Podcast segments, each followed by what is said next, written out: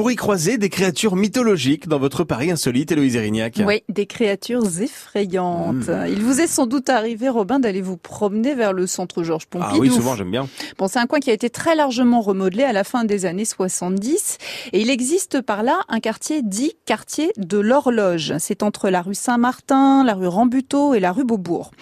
Le quartier tient son nom d'une horloge animée inaugurée sur l'une des façades du quartier en 1979. Une horloge créée par le sculpteur Jacques Monestier et elle s'appelle le défenseur du temps. Ça a de la gueule, tout un programme. Ah bah ouais, le défenseur du temps. C'est un homme dressé sur un rocher, muni d'un glaive et d'un bouclier.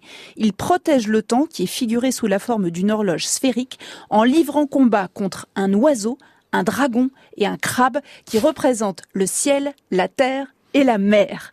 Et cette sculpture, elle fait 4 mètres de haut, pèse une tonne, elle est en laiton martelé, doré ou oxydé, et c'est un automate qui de 1979 à 2003 s'animait toutes les heures de 9h à 22h. Les flancs du dragon géant enroulé autour de la roche respiraient, le combattant s'animait, repoussant le crabe qui avançait vers lui pince tendue, le dragon gueule béante et le coq prêt à bondir. Le coq et le crabe, ça fait pas peur. Heureusement, heureusement dragon, parce que sinon c'est pas très héroïque comme truc.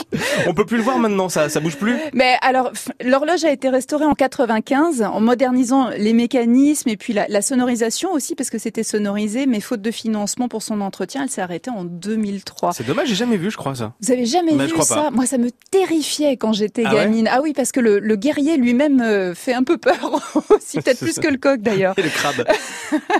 Et il y a une association qui a essayé de lever des fonds pour sa remise en marche en, en 2014-2015, mais ça n'a pas fonctionné. Alors pour l'heure, le défenseur du temps ne peut plus accomplir son œuvre, mais vous pouvez toujours le voir en vous enfonçant dans les rues du quartier de l'horloge la prochaine fois que vous ferez un tour vers Beaubourg. C'est au 8 rue Bernard de Clairvaux. Et si vous voulez la voir en action, il y a tout de même quelques vidéos qui restent sur le net.